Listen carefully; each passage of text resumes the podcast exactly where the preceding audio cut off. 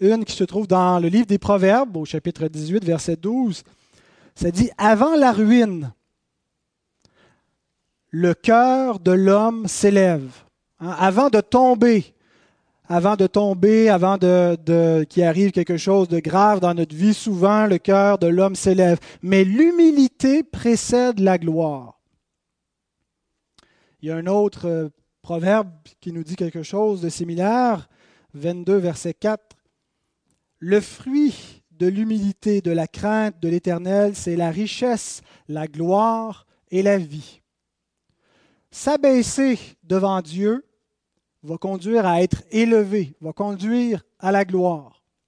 Mais de résister à Dieu, de faire selon nos voies à nous, nos préférences, faire à notre tête, mène à la ruine.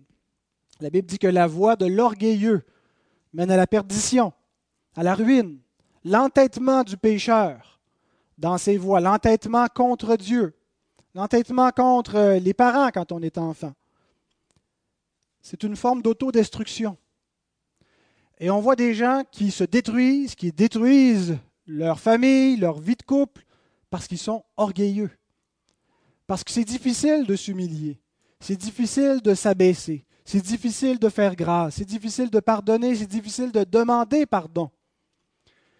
Et quand on refuse de le faire, qu'on s'entête, qu'on endurcit notre cœur, on entretient la ruine pour nous-mêmes et pour les autres.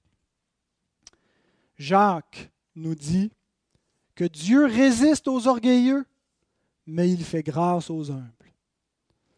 Dieu résiste à ceux qui lui résistent. Ceux qui pensent qu'ils vont avoir le dernier mot avec Dieu se trompent. Dieu leur résiste, mais il fait grâce. Il pardonne. Il donne son soutien. Il donne son aide à ceux qui s'humilient devant Dieu, qui lui demandent pardon, qui lui demandent son soutien, qui acceptent ses voix à lui, qui se détournent de leur propre voix. Une chose que nous devons comprendre sur l'humilité, c'est que nous ne sommes pas humbles de nature. On ne vient pas au monde humble.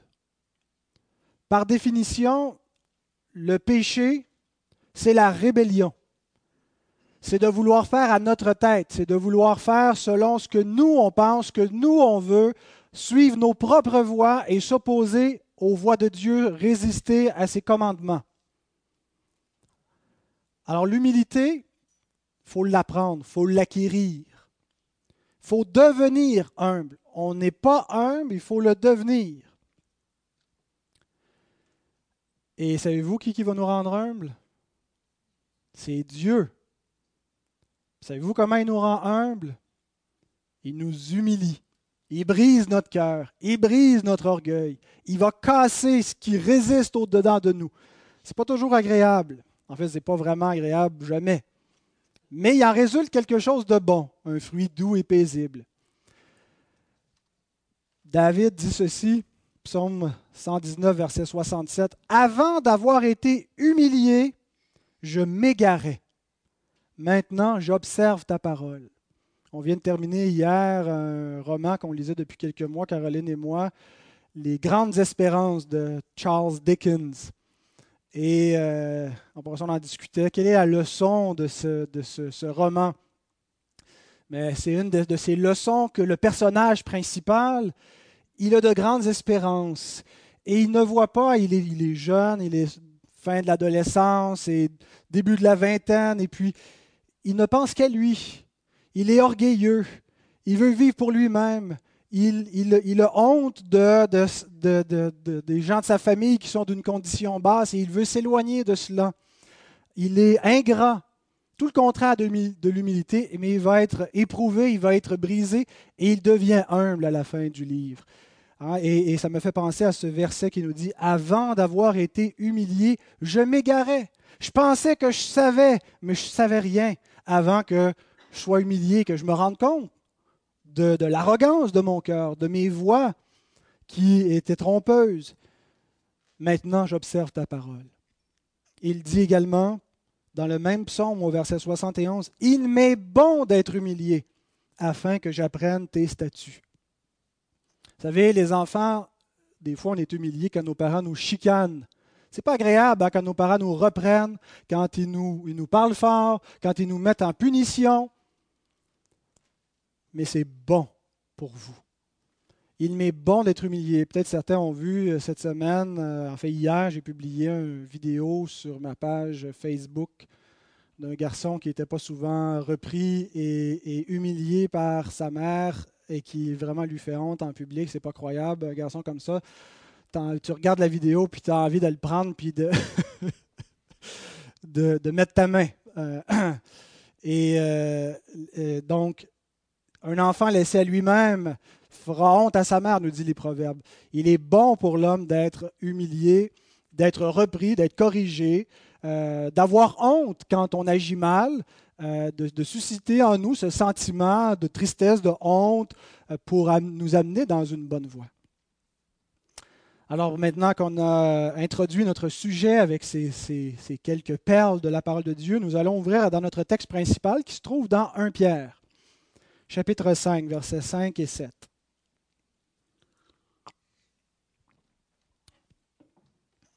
Prions avant de lire la parole. Notre Père, humilie nos cœurs. Parle-nous parce que nous sommes orgueilleux, mais nous voulons combattre cet orgueil. Nous voulons reconnaître qu'il y a en nous cette révolte, ce sentiment qui te résiste à toi, qui, qui fait du tort, qui brise des relations, parce qu'on est orgueilleux. Aide-nous ce matin à comprendre cet orgueil et à comprendre un peu plus ce qu'est l'humilité, ce que tu veux de nous. Que ta parole puisse nous éclairer et qu'on ne fasse pas simplement comprendre, mais qu'on puisse aussi la mettre en pratique. Exécuter ce que tu nous montres, Seigneur, dans les Écritures. Ouvre nos cœurs, parle, notre Dieu, par ton Esprit. Nous te le demandons au nom de Christ. Amen. 1 Pierre 5, versets 5 à 7. De même, vous qui êtes jeunes, Soyez soumis aux anciens. Et tous, dans vos rapports mutuels, revêtez-vous d'humilité, car Dieu résiste aux orgueilleux, mais il fait grâce aux humbles. Humiliez-vous donc sous la main, sous la puissante main de Dieu, afin qu'il vous élève au temps convenable. Et déchargez-vous sur lui de tous vos soucis, car lui-même prend soin de vous. Dans la culture juive et la culture grecque l'époque du Nouveau Testament, on ne voyait pas l'abaissement comme une vertu. De laver les pieds des disciples, il n'y avait rien de noble. La position de l'esclave, la position du serviteur. On n'avait pas 2000 ans de tradition judéo-chrétienne qui valorisait l'abnégation et le renoncement à soi et de porter sa croix. On était plutôt dans la culture de l'homme fort, euh, l'entêtement, l'orgueil, l'élévation. Alors le message de Jésus et des apôtres est assez euh, révolutionnaire. Il, est à, contre-courant de cette tendance qu'on voit dans, dans la culture de l'époque. Calvin dit, non pas mon fils, mais le réformateur, il est difficile pour l'homme d'être humble car chacun a le cœur d'un roi. Autrement dit, ce que nous voulons naturellement, ce n'est pas de servir les autres, mais c'est d'être servi par les autres. Notre penchant naturel, c'est d'amener les autres à faire ce que nous voulons. Gagner les autres à notre façon de voir, à notre opinion, à nos désirs. C'est contre-intuitif, l'humilité. Alors, si nous sommes orgueilleux de nature, pour devenir humble, il faut être humilié. Dans le bon sens du terme, je ne parle pas d'être euh, euh, humilié, je ne sais pas, sur la place publique, les culottes baissées, c'est pas dans ce sens-là euh, de, vivre de la, de, on dit, de l'intimidation, mais être brisé par Dieu, voir l'état de notre cœur, voir notre, nos failles, voir la méchanceté qui est en nous euh, et être exposé par Dieu. Et c'est comme ça qu'on va apprendre l'humilité. Autrement, on demeure dans notre orgueil. Et le texte de Pierre nous montre trois relations que Dieu va utiliser pour nous rendre humbles. Avec les anciens, avec les autres et avec Dieu. Alors, ça va être les trois points, vous l'avez deviné. Être humble face aux anciens, premier, euh, premier point. L'Écriture dit, vous qui êtes jeunes, soyez soumis aux anciens. Juste avant, cependant, Pierre euh, qualifiait un peu euh, cette exhortation, puisqu'il a dit aux anciens, versets 2 et 3, Paissez le troupeau de Dieu qui est sous votre garde, non par contrainte, mais volontairement, selon Dieu, non pour un gain sordide, mais avec dévouement, non comme dominant sur ceux qui vous sont échus en partage, mais en étant les modèles du troupeau. Alors les anciens eux-mêmes doivent être des modèles d'humilité et eux-mêmes sont soumis à la congrégation, euh, puisque l'autorité de l'Église ultimement réside dans l'Église elle-même, dans l'Église qui a le pouvoir des clés, les clés du royaume. Et euh, ils sont soumis au collège d'anciens, à d'autres anciens. Il n'y a pas un ancien qui, est autonome, qui n'est redevable à personne d'autre qu'à Christ. Euh, on est tous redevables les uns aux autres, et c'est pour ça qu'on retrouve dans le modèle biblique d'autorité dans l'Église une collégialité. Alors donc, euh, c'est pas que les, les anciens sont, aussi tenus par la, même exhortation qu'on retrouve dans le verset 4 qui suit, d'être soumis eux aussi à l'autorité. Et la soumission qui est, exigée euh, n'est pas une soumission aveugle, ce n'est pas une soumission non plus qui est euh, absolue dans tous les, domaines, et, euh, en fait l'autorité des anciens se limite à l'autorité de la parole de Dieu. et on n'est pas appelé à se soumettre à des abus euh, mais en même temps, on doit reconnaître que les anciens ne sont pas là pour être simplement des, conseillers, être des coachs de vie comme on retrouve aujourd'hui, des motivateurs. Euh, ils, exercent une autorité euh, puisqu'ils sont en fonction par la parole de Dieu pour administrer cette parole et, donc, euh, on doit chercher à placer notre vie sous l'autorité de la parole. Et Dieu a donné des ministres de sa parole pour nous aider. Des fois, l'Écriture ne répond pas à des situations exactement, spécifiquement, explicitement qu'on rencontre. Et donc, on cherche le conseil d'hommes qui sont dédiés à cette parole-là.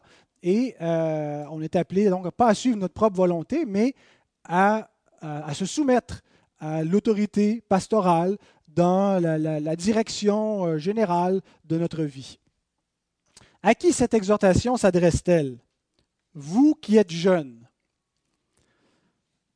La plupart des gens ici sont, un peu plus vieux que moi, alors euh, disons on est correct, on est safe. Il y en a un, en tout cas, qui euh, s'est senti moins safe. À l'époque, on considérait qu'un jeune, c'est quelqu'un de moins de 30 ans. Mais euh, pourquoi est-ce que l'apôtre dit, vous qui êtes jeunes, soyez soumis aux anciens, ce qui veut dire que les, aînés ne euh, sont pas concernés par cette exhortation, sont au-dessus de l'autorité pastorale. Si ça s'adresse à tout le monde, pourquoi est-ce qu'il dit, vous qui êtes jeunes? Je pense en fait qu'il s'adresse à, quelque chose qu'on retrouve dans le tempérament plus souvent chez les jeunes. Euh, quel tempérament? Qu'est-ce qu'il y a de différent chez les jeunes? Il y a une deuxième exhortation dans le Nouveau Testament, euh, dans le même sens, où, l'apôtre Paul écrit à Tite, chapitre 2, verset 6. Il dit Exhorte de même les jeunes gens à être modérés.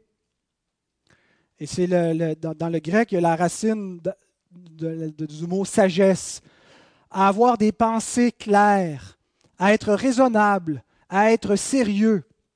Parce que c'est souvent ce qui manque à la jeunesse c'est quelque chose qu'on n'a pas, euh, qui, vient avec l'expérience de la vie, avec les épreuves de la vie. C'est lorsqu'on est jeune, souvent, qu'on veut changer le monde, qu'on pense que les autres avant nous n'ont rien compris, euh, qu'on conteste l'autorité en place, qu'on conteste les choses établies. Et ce n'est pas pour rien que souvent les, révolutions, les, réformes sont faites par des jeunes, parce qu'il y a ça dans, le tempérament de la jeunesse. Il y a une espèce de fougue qui peut être bien utilisée lorsqu'elle est bien dirigée.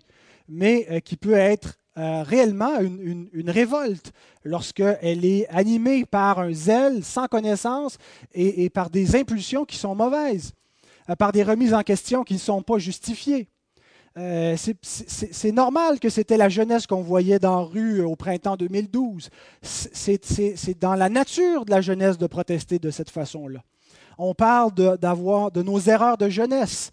Euh, peut-être qu'on a des erreurs de vieillesse, mais ce n'est pas une expression qu'on entend. Pourquoi? Parce qu'on sait que quand on est jeune, on manque de jugement et, qu'on ne ferait pas les mêmes erreurs. On a appris de, nos erreurs. Euh, quand on est jeune, on a souvent une pensée qui, confuse, alors qu'on pense qu'elle est claire, alors qu'on pense qu'on sait tout, alors qu'on ne sait rien. Et qu'on veut enseigner les autres, alors qu'on a besoin nous-mêmes d'être enseignés.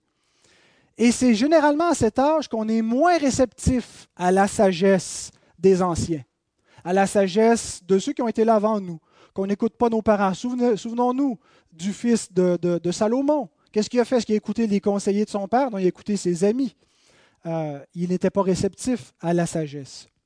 Alors je pense que pas, Paul, mais Pierre ne s'adresse pas tellement à un âge, mais plutôt à un tempérament, plutôt à une attitude dans le cœur de l'homme qu'on retrouve plus souvent dans, euh, la jeunesse, mais si ce tempérament n'a pas été humilié, n'a pas été brisé, n'a pas été euh, anobli par Dieu, eh bien, on peut le retrouver chez des personnes au-delà de 30 ans. Il y a des adultes qui sont immatures. Il y a des gens euh, qui sont à l'âge d'or et qui sont encore des ados dans leur façon d'être, dans leur immaturité, dans leur manque euh, de, savoir au niveau des, relations, de savoir comment traiter, et qui ne savent pas s'humilier qui sont demeurés des, chevaux sauvages hein, euh, qui, n'ont pas été bridés. Et donc, c'est à ce tempérament-là que l'apôtre Pierre s'adresse. Pas que les autres ne sont pas concernés, mais eux en particulier risquent de, de s'entêter vis-à-vis de l'autorité.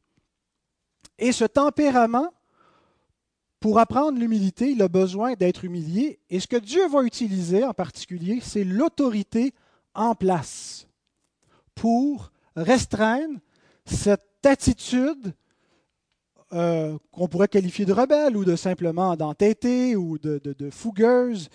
Mais donc Dieu va l'humilier dans des relations où il y a des autorités. Il a établi des autorités civiles euh, qui, sont là euh, dans, la société pour qu'on ne fasse pas ce que, bon nous semble et qui vont faire respecter la loi et l'ordre. Il a l'autorité, par exemple, d'un professeur euh, qui est un maître, qui est là pour enseigner. Il n'est pas là pour dialoguer avec les élèves, euh, pour euh, qu'ils mettent ensemble en commun leur ignorance, mais il est là pour leur transmettre un savoir. Et les élèves sont censés se soumettre à une connaissance. Ils ne sont pas là pour contester, mais pour poser des questions et apprendre.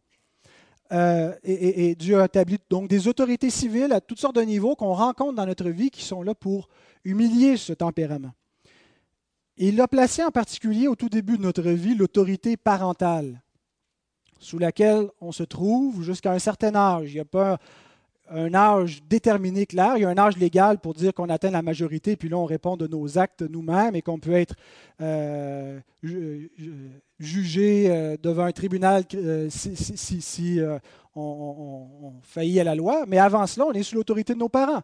Un jeune de moins de 18 ans qui commet des crimes, ses parents vont, être impliqués. Ben, je pense qu'il y a des codes là, entre 12 à 18, là, je ne m'y connais pas, mais on reconnaît que les enfants, jusqu'à un certain âge, sont sous l'autorité parentale.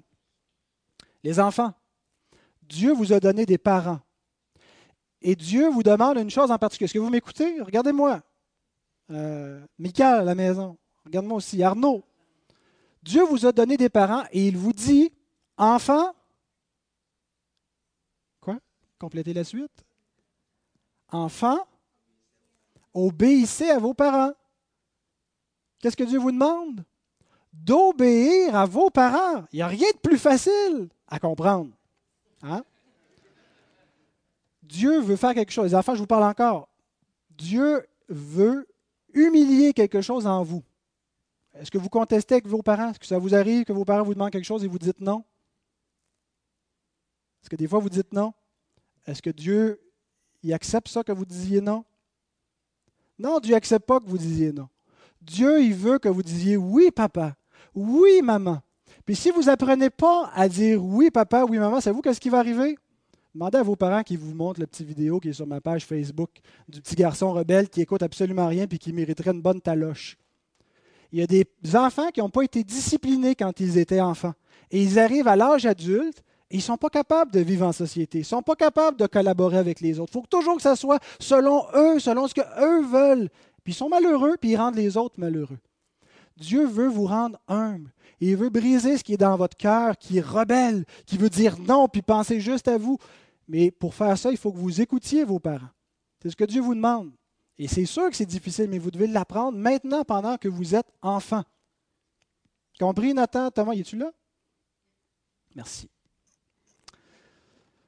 Et les parents, vous devez exercer cette, cette autorité parentale. Vos enfants ne sont pas vos amis, sont vos enfants. Vous n'êtes pas leurs amis. Vous êtes là pour être une autorité bienveillante qui prend soin d'eux. Ils viendront peut-être un peu plus vos amis quand ils seront adultes eux-mêmes. Il y aura une autre forme de relation. Mais tant qu'ils sont sous votre responsabilité, ils sont des enfants et ils ont besoin de parents qui assurent une direction, qui soient fermes. C'est le meilleur modèle parental où il y a cet amour inconditionnel, mais en même temps cette fermeté, où les principes sont clairs, où l'autorité est établie et on ne transgresse pas cette, ligne-là. Qu'il y a des parents qui se tiennent, c'est ce que nous désirons voir. Et Dieu nous a donné aussi l'autorité ecclésiale, l'autorité de l'Église, où il y a des anciens qui doivent administrer la parole de Dieu, ils doivent l'appliquer, ce n'est pas facile. Euh, et s'il nous arrive d'avoir des écarts de conduite, s'il nous arrive de, vraiment nous éloigner des commandements du Seigneur et qu'un frère vienne nous reprendre, acceptons l'exhortation et, revenons dans le droit chemin.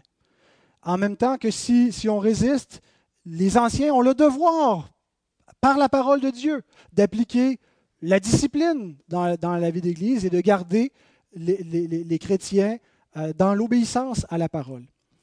Et ce n'est pas seulement les anciens eux-mêmes, mais c'est de soumettre sa vie à l'Église collectivement. L'Église qui a, une autorité aujourd'hui, on conteste ça, l'autorité de l'Église. Même l'Église évangélique rejette cette notion-là que l'Église est une autorité. Non, l'Église est une famille, l'Église c'est un groupe d'amis, c'est un groupe où on accueille. Amen, l'Église c'est un hôpital spirituel où on devrait être soigné, où on devrait être aimé inconditionnellement. Mais l'Église est aussi une autorité dans le monde.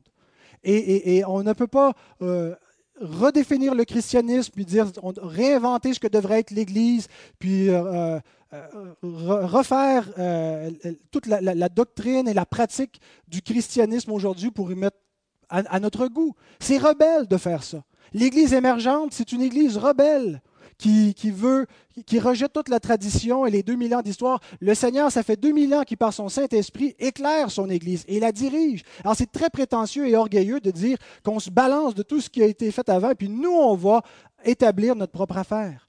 On est appelé à se soumettre, à soumettre notre vie à une autorité collective. Et il n'y a personne qui est au-dessus de l'Église. Il n'y a pas de pape, il n'y a pas un clergé, il y a le Seigneur lui-même et nous sommes tous soumis les uns aux autres dans ce corps que Dieu a placé, qui est, universel, qui est universel au travers de l'histoire, mais qui est aussi une manifestation bien concrète localement ici au 38 A rue Labelle et à plusieurs autres endroits dans le monde. Et c'est ce que le Seigneur veut pour nous, que nous soumettions notre vie à son Église. Amen. Il était convaincant, votre Amen.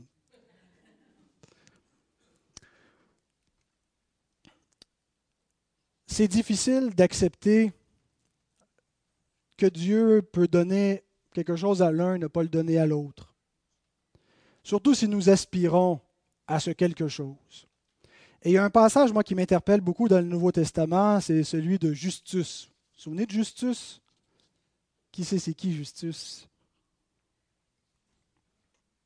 C'est celui qui n'a pas été choisi par Dieu pour remplacer Judas. Acte 1, 23-26. Ils en présentèrent deux. Deux hommes.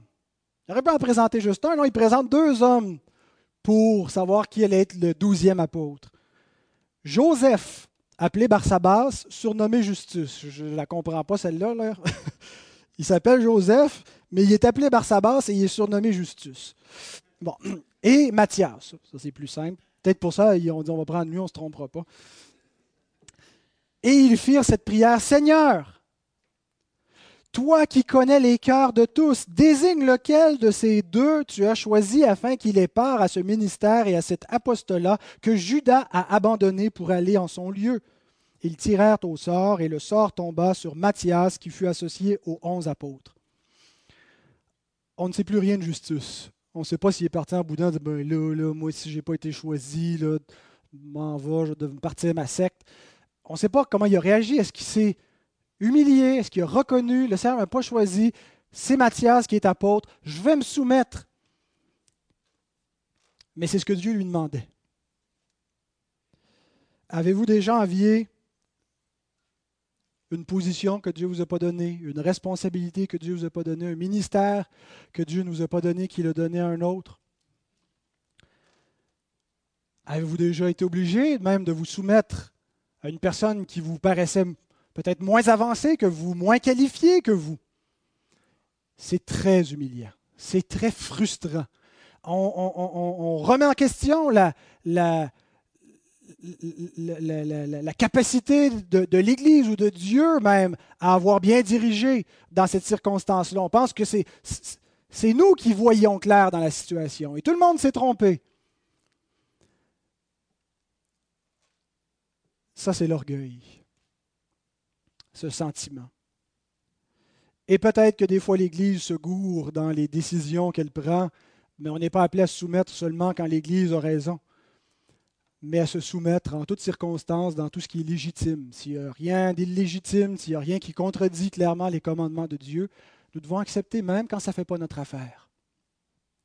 Et ce n'est pas simplement d'accepter de manière générale, oui, Dieu appelle des anciens, oui, l'Église fonctionne, mais c'est de concrètement, en particulier, se soumettre à ce qui est établi dans notre situation, de reconnaître en principe que Dieu appelle des hommes à servir au ministère. C'est une chose. Et, je connais beaucoup de chrétiens qui vont reconnaître ça, mais qui en même temps refusent de se soumettre aux hommes que Dieu a appelés. Hébreu 13, 17 nous dit Obéissez à vos conducteurs et ayez pour eux de la déférence, car ils veillent sur vos âmes comme devant en rendre compte. Qu'il en soit ainsi, afin qu'ils le fassent avec joie et non en gémissant, ce qui ne vous serait d'aucun avantage. Les anciens sont loin d'être parfaits. Et peut-être Certains qui ne sont pas anciens feraient de bien meilleurs anciens que ceux qui sont établis. Mais il reste que ceux qui sont établis ont été reconnus, ont été appelés, et que tout le monde est appelé à reconnaître et à se soumettre à cette direction-là. Et je sais que ça a toujours l'air louche quand tu es ancien et que tu dois défendre ton ministère, mais tu n'as pas bien le choix parce que c'est ce que tu es appelé à faire. Alors, c'est la première relation que Dieu utilise, l'autorité l'autorité dans la famille, l'autorité dans la société, l'autorité dans l'Église et l'Église elle-même qui est une autorité. Et nous devons s'humilier et placer notre vie sous cette autorité. Deuxième relation que Dieu utilise, les autres. Être humble face aux autres. Pierre nous dit au verset 5, Et tous, dans vos rapports mutuels, revêtez-vous, soulignez ce mot-là, d'humilité car Dieu résiste aux orgueilleux, mais il fait grâce aux humbles. Nos relations interpersonnelles peuvent faire deux choses. Nous rendre encore plus orgueilleux ou nous rendre plus humbles. Ça dépend si on décide de s'endurcir quand ça va être difficile ou de s'humilier. Et Pierre utilise une belle image pour qu'on comprenne l'humilité quand il, emploie l'expression revêtez-vous d'humilité. Le verbe revêtir signifie attacher sur soi. Et c'est le verbe qu'on emploie pour décrire comment les, esclaves portent leurs vêtements. Les, libres, les gens libres vont revêtir une tunique le, vêtement de l'esclave est un espèce de, vêtement qu'on attache sur soi. Et l'idée, c'est que comme les esclaves se saignent, se saigner, se ceindre pour servir, mettre un vêtement d'esclave pour servir, le chrétien est appelé à s'attacher, à se ceindre avec l'humilité, avec ce vêtement de l'esclave, du serviteur. Il n'y a aucune place dans nos rapports mutuels pour de l'orgueil, pour le refus de servir. Non, moi je ne fais pas ça. Les autres le feront. Je ne suis pas appelé là.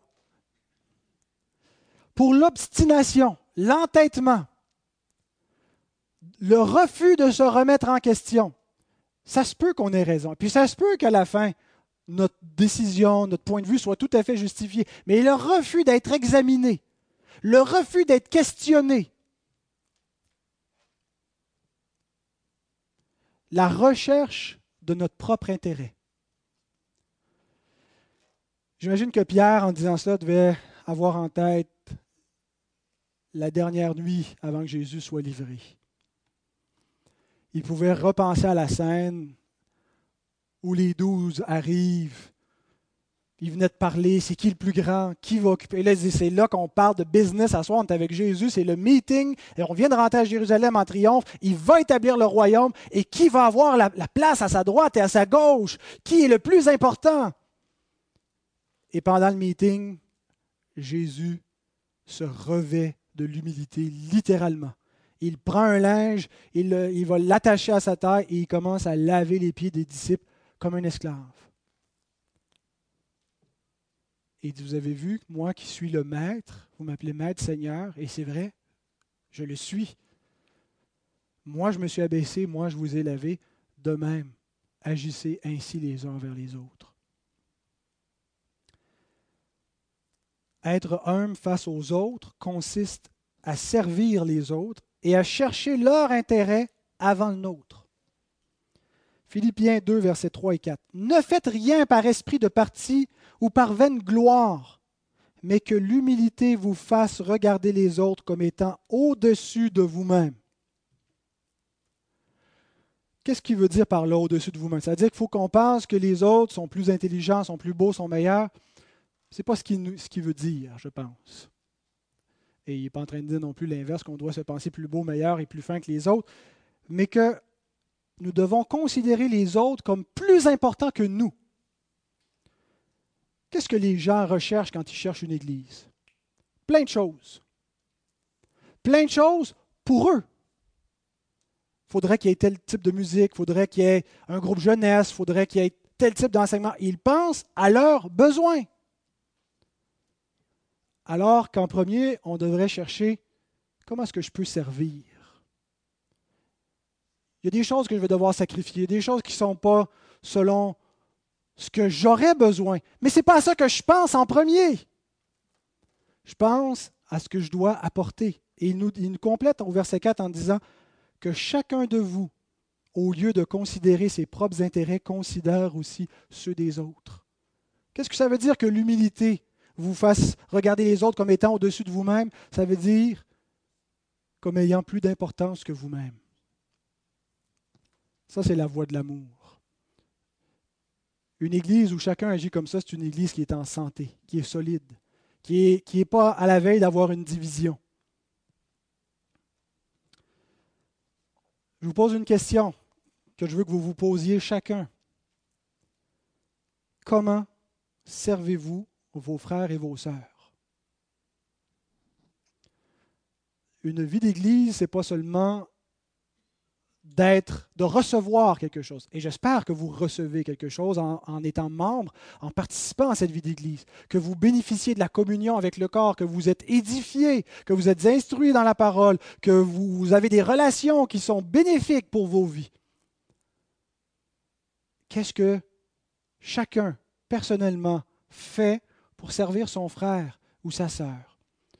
Et je ne le dis pas pour pointer du doigt, pour s'accuser, pour qu'on réfléchisse. Est-ce que je suis un serviteur dans cette Église? Peut-être que maintenant vous avez trouvé plusieurs choses que vous faites. Qu'est-ce que vous pouvez faire encore de plus pour être des serviteurs? D.L. Moody dit ceci. On ne peut pas être trop petit pour servir Dieu, mais on peut facilement être trop grand. Je le dis pour deux personnes. Certains, peut-être parfois qui pensent qu'ils n'ont aucune importance, qui n'ont pas de don, ils ne savent pas. Je suis trop petit, je ne peux pas servir. Il n'y a personne qui est trop petit pour servir dans le royaume de Dieu. La moindre chose qui est faite, ne serait-ce que d'apporter un verre d'eau au nom du Seigneur, de, soulager un besoin, d'encourager une âme, est un service qui glorifie le Seigneur. Mais je le dis aussi pour ceux qui attendent une position vraiment particulière pour se mettre à servir. Pour ceux qui doivent servir dans une position élevée, autrement, on ne sert pas. Moody est très sage en disant on peut être trop grand pour pouvoir servir. Pas parce qu'on est trop grand, mais parce qu'on est trop orgueilleux. Bien-aimés, avez-vous appris à vous voir comme des serviteurs? Pas juste comme des nécessiteux, pas juste comme des gens qui ont besoin des autres, besoin d'être écoutés, besoin d'être servis, mais comme des serviteurs. Des gens qui mettent leur vie au service. Et je voudrais ajouter quelque chose de plus. Ce n'est pas suffisant de servir. Ce n'est pas suffisant de s'impliquer et de servir notre famille et de servir notre Église pour servir notre Dieu. Il faut le faire humblement. On peut continuer à être un parent avec le feu derrière, à être un époux, une épouse, à faire notre travail, à servir notre famille, mais à le faire avec une attitude qui n'est pas celle d'un serviteur humble, qui se réjouit dans sa condition de service.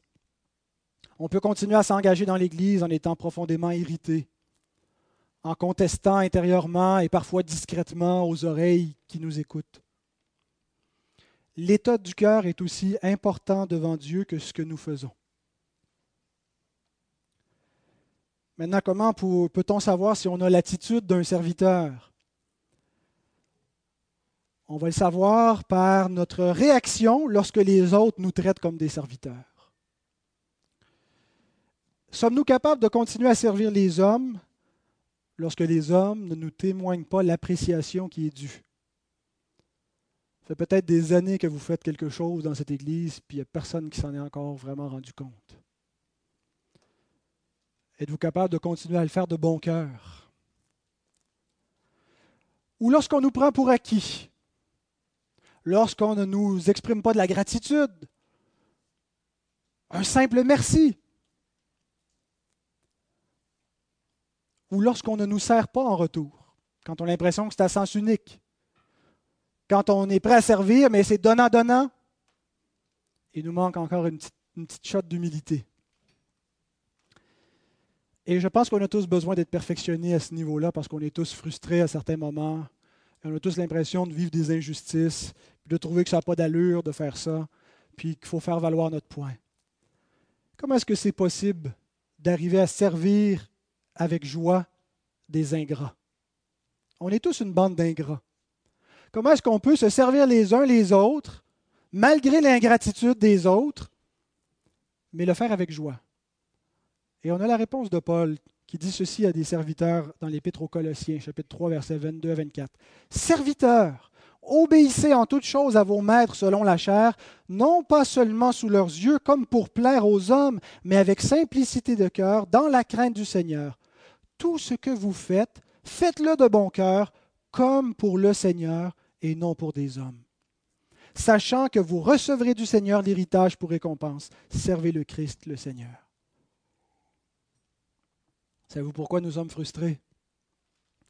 Quand nous sommes frustrés, c'est parce que nous n'agissons pas pour le Seigneur. C'est parce qu'on le fait pour être remarqué, c'est parce qu'on le fait pour les autres, c'est parce qu'on le fait pour la louange des hommes. Mais si nous le faisons, si ce que nous faisons aux hommes, nous le faisons pour le Seigneur, peu nous importe leur reconnaissance. Nous sommes heureux de plaire à notre Seigneur. Et nous trouvons que, ce que, que notre service est très infime, est une bien petite reconnaissance en comparaison de l'amour qui nous a manifesté. Une fausse conception de l'humilité c'est de penser du mal de soi. Certains pensent qu'être humble, c'est de penser qu'on vaut rien, de penser qu'on n'a pas de talent, d'avoir une mauvaise estime. Et en fait, on peut devenir très orgueilleux avec ce genre de pensée. Parce que ça devient moi, moi, moi, moi, moi je suis, je suis, je suis faible, je ne suis pas capable, puis occupez-vous de moi. Andrew Murray dit L'humilité, c'est une parfaite tranquillité du cœur. Elle consiste à ne rien attendre, à ne pas se révolter lorsqu'on nous maltraite, être humble consiste à ne pas s'inquiéter lorsqu'on ne reçoit aucun éloge ou lorsqu'on est méprisé. L'humilité, c'est avoir une demeure auprès du Seigneur, où je peux me réfugier, fermer la porte et m'agenouiller devant mon Père dans le secret, en étant en paix dans un océan de calme quand tout autour est agité. L'homme humble n'est pas celui qui pense du mal de lui-même, mais simplement celui qui ne pense pas du tout à lui-même. C'est de l'humilité. Et Dieu va utiliser les autres. Il va utiliser les offenses des autres pour nous humilier. Notre société réclame le droit de ne pas être offensé, le droit de ne pas rien entendre qui brime, qui dérange. On poursuit des gens parce qu'ils osent dire que notre mode de vie est contraire au commandement de Dieu et qui mérite la condamnation. Mais les chrétiens sont ceux qui reconnaissent que devant l'offense, ils ne doivent pas se révolter, mais s'humilier subir l'offense. Et quand on décrit la condition de l'humilité, on dit ah, c'est inspirant, c'est noble. Mais quand on vit des situations qui nous amènent à l'humilité, il n'y a rien de plus difficile de demander pardon. Dans vos chicanes de couple, je suppose que vous en avez, moi j'en ai. Parfois, il faut pardonner. Ça, c'est la partie généralement facile quand on est marié, qu'on est assez en, bon terme. Des fois, ça peut être vraiment difficile, par contre, dépendamment de la gravité de l'offense. Mais on aime ça quand on est la partie offensée, de forcer l'autre à reconnaître son tort. Ça aussi, c'est de l'orgueil. Ce n'est pas une attitude qui vise à la réconciliation. D'être capable de subir l'offense. Ça ne pas dire des fois qu'il n'y a pas quelque chose à dire, puis qu'on ne peut pas euh, amener une remarque, amener une critique constructive. Mais dans quelle attitude le faisons-nous? Mais inversement, de demander pardon. Mes frères, pratiquez-vous cela avec vos femmes? Si vous voulez régler vos chicanes rapidement, il n'y a rien de plus efficace. Je vous dis, ça désamorce la chicane. Quand tu reconnais tes torts, quand tu arrêtes d'essayer de les expliquer, de les justifier, de dire oui, mais c'est à cause que tu as fait ça ou j'ai pensé. Chérie, tu as raison. J'ai été, j'ai pensé à moi, j'ai été égoïste. Mais ça, ça vaut tout à fait pour vous également. Et, pas juste pour que l'autre ferme sa boîte, si vous me passez l'expression. Pas juste, mais des excuses sincères. C'est humiliant. Et chaque semaine, je pense qu'on a l'occasion de pratiquer l'humilité. Avec nos enfants. Oui, on a une autorité, mais bon sang, on doit reconnaître que des fois, on, s'emporte et qu'on c'est injustifié, que nos enfants sont des enfants, puis on doit accepter et reconnaître qu'ils sont des enfants. Et ce n'est pas mauvais pour des parents de temps en temps de demander pardon à leurs enfants quand cela est nécessaire.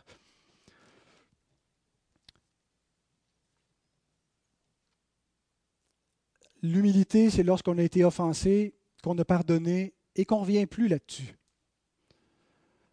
Qu'on n'est pas sans cesse en train de, pointer du doigt et de rappeler la faute. Pour les, sœurs, des fois, vous êtes appelés à vous soumettre à vos maris. Des fois, ils vont faire des mauvais choix.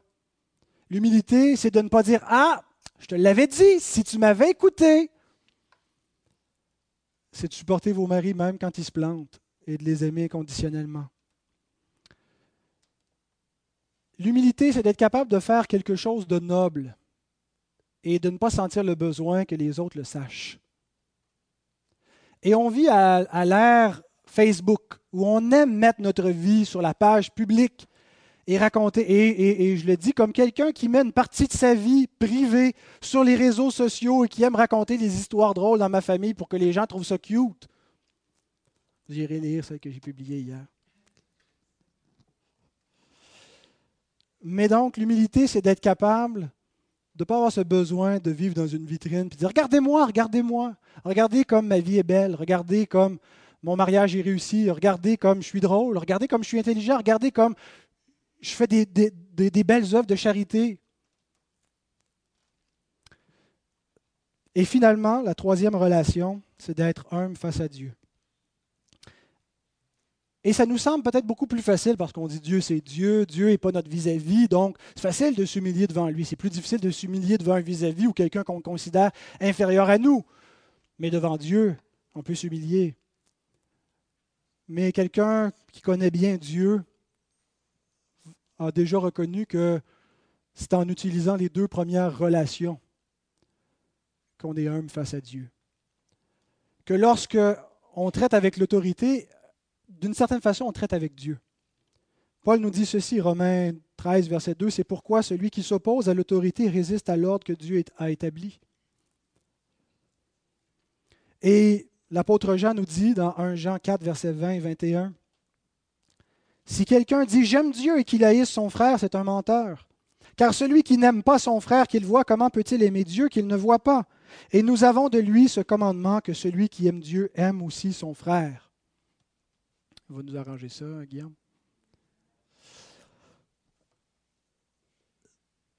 Comment est-ce qu'on aime Dieu concrètement? Au travers? De nos frères, de nos sœurs. Jésus dit que quand on sert notre prochain, c'est lui qu'on sert. Et quand on ne sert pas notre prochain, c'est à lui qu'on tourne le dos. Rejeter l'Église du Seigneur demande beaucoup d'explications devant le Seigneur. Si tu n'arrives pas à aimer l'Église, comment peux-tu dire que tu arrives à aimer, à aimer le Seigneur de l'Église? Donc, être homme face à Dieu n'est pas si facile que ça, parce que c'est au travers de ces deux premières relations qu'on traite avec Dieu. Et Pierre ajoute, après avoir énuméré ces deux premières relations, versets 6 et 7, Humiliez-vous donc sous la puissante main de Dieu. C'est pratiquement comme il disait, vous reconnaissez l'autorité, vous vous humiliez les uns face aux autres, donc vous vous humiliez en faisant ça sous la puissante main de Dieu, afin qu'il vous élève au temps convenable, et déchargez-vous sur lui de tous vos soucis, car lui-même prend soin de vous. Notre rapport avec les autres détermine notre rapport avec Dieu. Et c'est intéressant que Pierre apporte la doctrine de la souveraineté de Dieu dans ce contexte de l'humilité. En disant, la main souveraine de Dieu. Parce qu'il nous rappelle que ce qui nous arrive vient de Dieu. Pour notre bien, même ce qui fait mal, même ce qui est désagréable. L'Écriture nous dit que toute chose concourt au bien de ceux qui aiment Dieu. Et, l'Écriture nous dit aussi que Dieu est celui qui opère toutes choses, que tout arrive selon son décret, quelque chose de mystérieux. Comment est-ce que Dieu peut faire arriver même le péché selon son décret Pourtant, il a décrété que les frères de Joseph le livreraient en Égypte et il n'est pas l'auteur de ce péché, et que Judas livrerait Jésus. Tout ce concourt dans le plan de Dieu au bien de ses élus. Il est souverain sur tout ce qui arrive.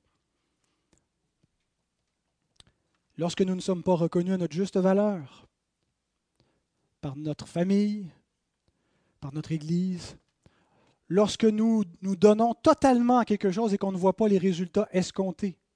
Et je le dis à ceux qui sont dans l'œuvre, peut-être certains qui écoutent, des pasteurs, qui ne sont pas des pasteurs d'églises euh, populaires, qui ont beaucoup de succès et qui sont frustrés et qui se disent, il me semble que mon travail mériterait une croissance, que je travaille fidèlement, mieux que, que d'autres églises qui ont beaucoup de succès. Tout cela, c'est Dieu qui le veut. C'est Dieu qui le permet. Lorsqu'on fait de notre mieux et qu'on est critiqué, lorsqu'on est sous la réprimande, lorsque le service est difficile, lorsque la vie de couple est souffrante, bref, lorsqu'on est humilié, c'est Dieu qui prend soin de nous. Lorsqu'on est brisé, c'est Dieu qui prend soin de nous. Et c'est pour ça qu'on ne doit pas dire dans nos circonstances qu'on trouve difficiles, Seigneur, je ne mérite pas ça. Je vaux mieux que ça. J'ai assez enduré, j'ai assez donné. Il est temps maintenant que je pense à moi. C'est une pensée diabolique. S'humilier sous la puissante main de Dieu, c'est d'accepter le décret de Dieu pour nos vies, qu'il soit bon ou qu'il soit mauvais. Parce qu'il est toujours bon ultimement, mais parfois il est amer. La première fois que j'ai préparé ce message, la veille, je venais d'apprendre la nouvelle du cancer du pasteur Léopold Guénette, qui est décédé quelques semaines après cette nouvelle. Et je me souvenais le, choc que ça avait fait au milieu de nous, et j'imagine encore plus pour lui et ceux qui étaient proches de lui. C'était la main souveraine de Dieu. Il ne tombe pas un moineau par terre sans la volonté de notre Père qui est dans les cieux, encore moins un ouvrier, un serviteur fidèle. Et lui-même a dû s'humilier, et il le fait réellement. Reconnaître que Dieu est souverain, son épouse, ses enfants, son Église. Combien de fois est-ce que nous refusons le décret de Dieu dans nos vies? Combien de fois est-ce que nous nous révoltons de nos circonstances, de ce qui arrive? Ne connaissez-vous pas des gens qui ont eu un diagnostic de cancer et qui le refusent qui sont révoltés d'entendre cela? Comment est-ce qu'on peut arriver à nous humilier devant Dieu? Pierre nous le dit immédiatement dans le même verset. Déchargez-vous sur lui de tous vos soucis. Il nous dit comment faire. Il nous dit comment on s'humilie sous la main puissante de Dieu. Lorsqu'on se confie en Dieu, l'acte de se confier en Dieu, c'est l'acte de se résigner devant Dieu. C'est l'acte de reconnaître qu'on est faible, qu'on ne peut pas contrôler notre vie, que les choses ne vont pas selon nos plans, mais de reconnaître que Dieu est souverain, que tout arrive selon sa volonté et qu'on ne comprend pas, mais on reconnaît que Dieu règne. Et on dit Seigneur, j'accepte. Le mot qu'il emploie pour dire souci, déchargez-vous sur lui de tous vos soucis veut dire être bousculé dans toutes sortes de directions. C'est ce que les soucis font. Ils bousculent notre vie, ils bousculent nos pensées, ils nous troublent. Ils viennent troubler notre paix, ils troublent nos projets, on perd le contrôle. Et qu'est-ce qu'il nous dit? Épipipto, jetez-vous sur Dieu. On se, on se lance sur lui et on jette nos soucis sur lui. Se confier en lui, c'est ce qu'on fait. Et c'est comme ça qu'on peut être humilié sous la main puissante de Dieu, qu'on accepte sa volonté. Dans notre monde, une telle attitude est vue comme de la faiblesse. Ça, c'est les faibles qui se résignent. C'est les faibles qui s'humilient. C'est les faibles qui se révoltent. C'est les faibles qui sont orgueilleux. Ça prend énormément de courage pour s'humilier et pour accepter le décret de Dieu. Quand Christ a bu la coupe, quand il a dit, si elle peut s'éloigner de moi, mais non pas ma volonté, mais la tienne, ça prend infiniment plus de courage pour accepter la volonté de Dieu que pour refuser. Tout le monde fait ça, refuser la volonté de Dieu, faire sa propre volonté, prendre le chemin facile. L'humilité demande une force de caractère et une grandeur d'âme, et on ne l'a pas en nous. C'est Dieu qui peut le créer par sa puissance, en utilisant les circonstances et en nous transformant par son Saint-Esprit. Mais, dernier mot en terminant. Une telle attitude, ce n'est pas une défaite. On ne perd pas, on gagne. Qu'est-ce qu'il dit? Il vous élèvera au temps convenable. S'humilier dans nos relations, s'humilier dans ce qui est difficile, accepter la volonté de Dieu, se laisser briser, c'est être élevé, c'est grandir, c'est la victoire, c'est le chemin de la gloire. L'humilité précède la gloire. Veuillez pardonner le fait que j'ai dépassé un peu mon temps. Que le Seigneur nous donne de mettre en pratique sa parole. Amen.